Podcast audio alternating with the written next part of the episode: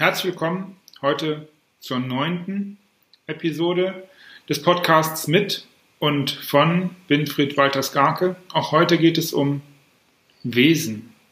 Hallo lieber Winfried und ich hau direkt die erste Frage raus. Und zwar beginne ich mit einer Frage, die, naja, die ich in der Nachbearbeitung der sechsten Episode notiert habe. Und ähm, ich verlinke die auch nochmal in den Show Notes. Wir haben uns da über den Sinn oder Unsinn von Teambuilding unterhalten und da sagtest du, das habe ich mir notiert, wenn der Chef sagt, dass jetzt mal Teambuilding notwendig ist, dann ist das ein Zeichen dafür, dass es ein Problem gibt. Ähm, ich habe mir in der Episode nochmal angehört und ich möchte die Frage anschließen, was könnte das für ein Problem sein? Was, und wie kann, kann dann deine Arbeit helfen, dem Team oder dem Ergebnis oder dem Unternehmen oder irgendwem da zu helfen. Habe ich Hallo gesagt? Sorry. Hallo, lieber Winfried. Hallo, Markus. Hallo, liebe Zuhörerinnen. Ähm,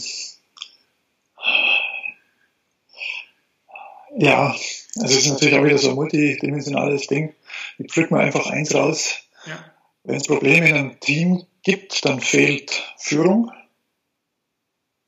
Führung in einer gewissen Weise muss immer da sein, oder nennen wir es Orientierung. Und wenn der Chef sein Team nicht geführt sieht, dann führt wahrscheinlich er nicht und sei es nur, dass er eine Aufgabe ähm, entweder selber vernünftig formuliert oder dafür sorgt, dass erst dann gearbeitet wird, wenn eine vernünftige Aufgabenformulierung da ist. Und dann hat es was mit Selbstführung zu tun von diesem Chef. Und da fängt dann die Wesenskernarbeit eigentlich an. Wenn dieser Chef nicht genau weiß, was sein Wesen ist und wie er mit seinen Wertvollsten zu einem Team beitragen kann, dann macht es ein Team kirre. Die wollen Menschen brauchen Orientierung. Es geht mit der Selbstführung los und wenn ein Team dann zusammenkommt, braucht es jemanden. Jedes Team hat jemanden, der das Team führt. Es kann auch jemand ganz Unauffälliges sein. Und manchmal merkt man gar nicht, wer das Team führt. Und wenn der Chef meint, wir brauchen Teambuilding, dann versteht er sein Team nicht. Mhm. Mhm. Ja. Weil er ist dafür zuständig, dass das Team funktioniert. Ja, leuchtet mir ein.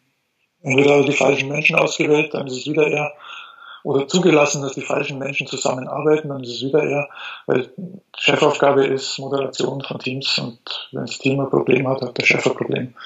Mhm. Hat er seinen Job mitgemacht. Mhm. Okay. Ob jetzt bewusst oder unbewusst, spielt halt keine Rolle. Okay.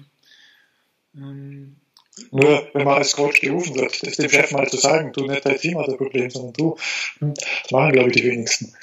Nicht so populär, ne? Wenn, ja, da ist der Auftrag weg.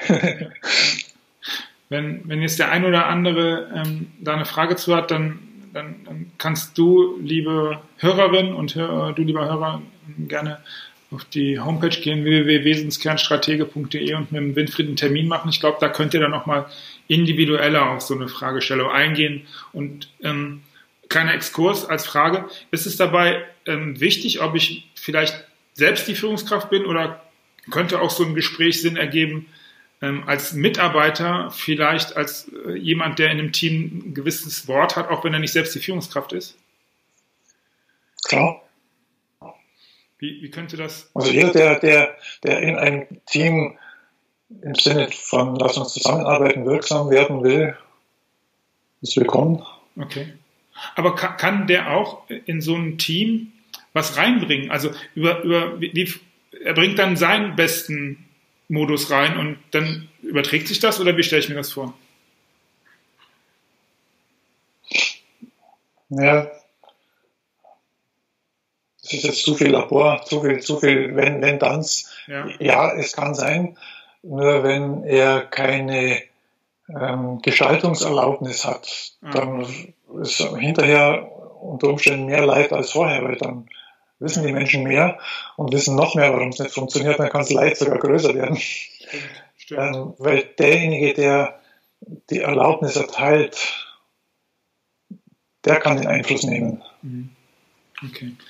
Ähm, Liebe Hörer, tut so, als hättet ihr die Frage gar nicht. Lass uns zurückgehen. Ich glaube, da ergibt das mit dem, mit dem, mit dem äh, Call mit dir, äh, mit dem Telefonat äh, am allermeisten Sinn. Und lass mich zur Ja, weil dann ist, dann, dann ist ein spezifischer Fall, ja. wo man auch spezifisch darauf eingehen kann. Ja. Jetzt sind zu viele Variablen im Spiel. Okay. Ihr findet die Links auch hier in der Shownotes, in den Shownotes. Ähm, ich flüchte zur äh, zweiten Frage und zwar, ähm, habe ich mir gedacht, hey, wenn ich schon bei der Nachbereitung bin, dann kann ich auch eine der ersten Episoden nachbereiten, wo mir was Komisches aufgefallen ist. Und zwar, ähm, wahrscheinlich finde ich es durch und wegen meiner Arbeitsweise komisch, merkwürdig. Und zwar, ich bin gespannt, wie die Hörer das beurteilen. Du sagtest, Zitat, ausdrucken, damit es im Weg rumliegt. Die meisten, inklusive mir, zumindest glaube ich das, möchten eher, dass nichts im Weg rumliegt. Der Zusammenhang war Arbeit oder To-Dos in den Weg zu legen. Erinnerst du dich? Warum? Und das ist meine Frage. Machst du sowas? Ja, klar. Also, Gedanken oder Vorhaben haben ja auch was Physisches an sich. Und mir geht so, wenn das anderen anders geht, ist das ist halt so, also mir geht so, wenn ich Sachen in eine physische Form bringe, also einen Ausdruck mache und die tatsächlich in den Weg lege, dann brauche ich nicht mehr drüber nachdenken, dass ich daran denken muss. Mhm. Weil dann liegt es da so lange, bis entweder die Zeit es erledigt hat und es ist nichts mehr zu erledigen. Ja. Oder ähm, es mahnt mir, ja, jetzt erledige ich. Oder ja. ja, also das rein ganz physisch. Das ist auch übrigens mit Gedanken so.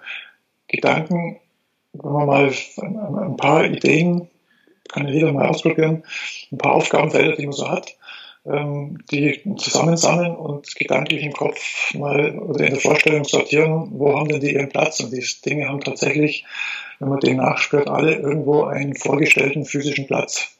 Mhm. Und die kann man auch verrutschen. Also wenn was Unwichtiges mitten vor einem steht, dann kann man dem auch sagen, dich packe ich jetzt mal nach links. Und das, was ganz rechts außen ist, das ist mir momentan am wichtigsten, dich hole ich jetzt mal ganz zu mir. So kann man tatsächlich also seine Gedanken sortieren. Mhm. Das finde ich ganz erstaunlich, dass man Gedanken mit physischer Vorstellung wie Möbelrücken sortieren kann. Und Gedankenmöbel kann man auch noch größer und kleiner machen, was mit echten Möbeln leider nicht geht. Aber etwas, was ein wichtig ist und ganz klein irgendwo rumsteht, das kann man vor sich holen und kann es gedanklich groß machen, um sich dann darum zu kümmern. Und so andere im Weg rum Geschichten kann man gedanklich tatsächlich klein machen, auf die Seite stellen und sagen, zu dir komme ich später. Okay. Ähm, ich möchte jetzt hier im Übergang zur Frage 3 dann, was du jetzt gesagt hast, mal so zehn Sekunden jeden überlassen. Auch für mich überlege ich mal mit dem, jeder Gedanke hat einen Ort.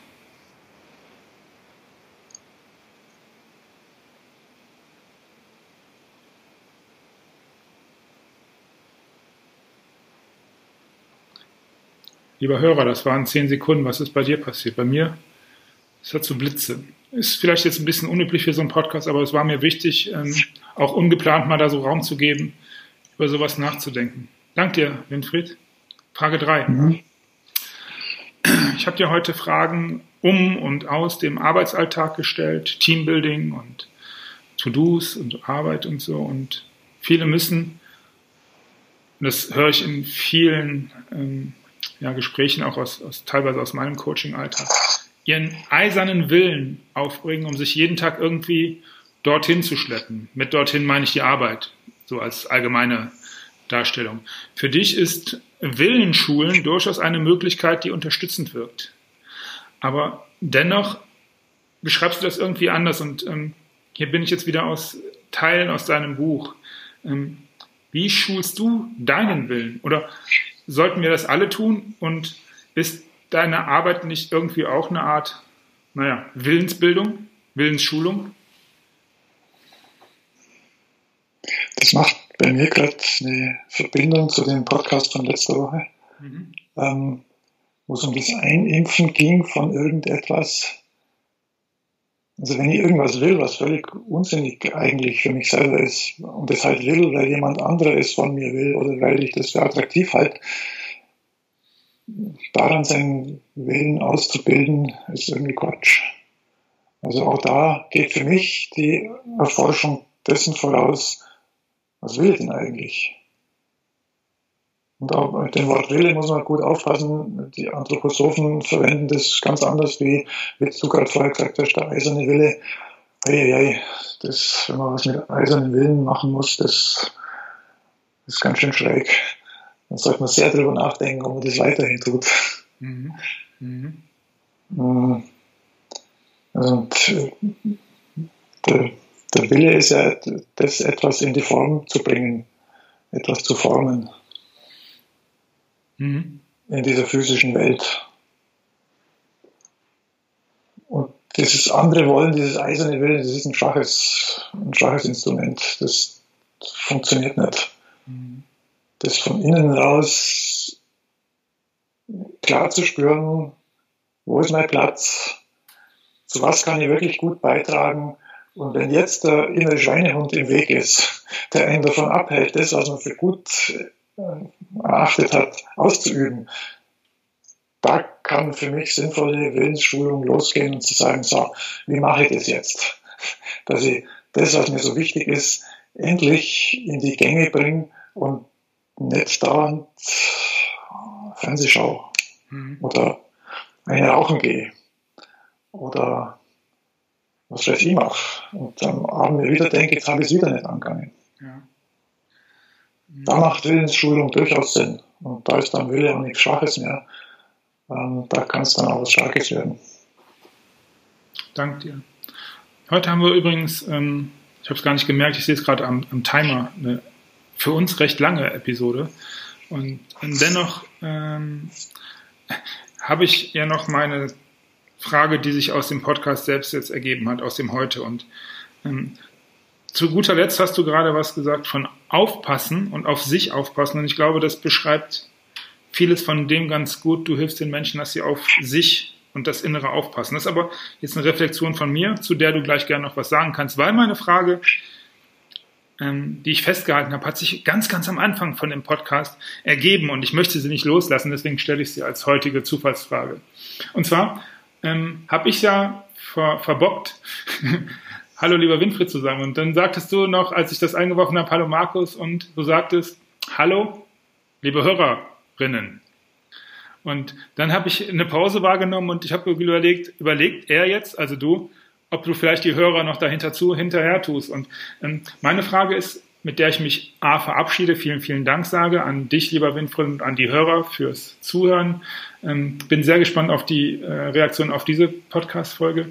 Meine Frage ist, Hast du überlegt, noch Hörer hinterherzuschieben und wie stehst du zu dieser ganzen Political Correctness, Gender Diskussion? Ist das noch eine Diskussion? Vielen, vielen Dank. Bis bald. Bis nächste Woche. So, und hiermit ist die Podcast-Folge doppelt so lang. also, das mit dieser kurzen Pause zwischendrin, das habe ich meinem älteren Sohn abgehört, der sich das gerade angewöhnt, dass diese Pause zu sprechen. Also HörerInnen ähm, weil das offensichtlich bei diesem korrekten Gendersprechen genauso richtig ist. Ich experimentiere gerade damit. Und diese ganze Gender-Geschichte hat natürlich zwei Dinge. Ja, man muss drüber nachdenken, dass, oder darauf achten, dass in der Sprache total viel äh, männerdominiertes Zeug vorkommt. Und es macht momentan die Sprache sehr, sehr umständlich teilweise, so dass auch aus der Sprache was verschwindet, wenn man genderkorrekt schreibt.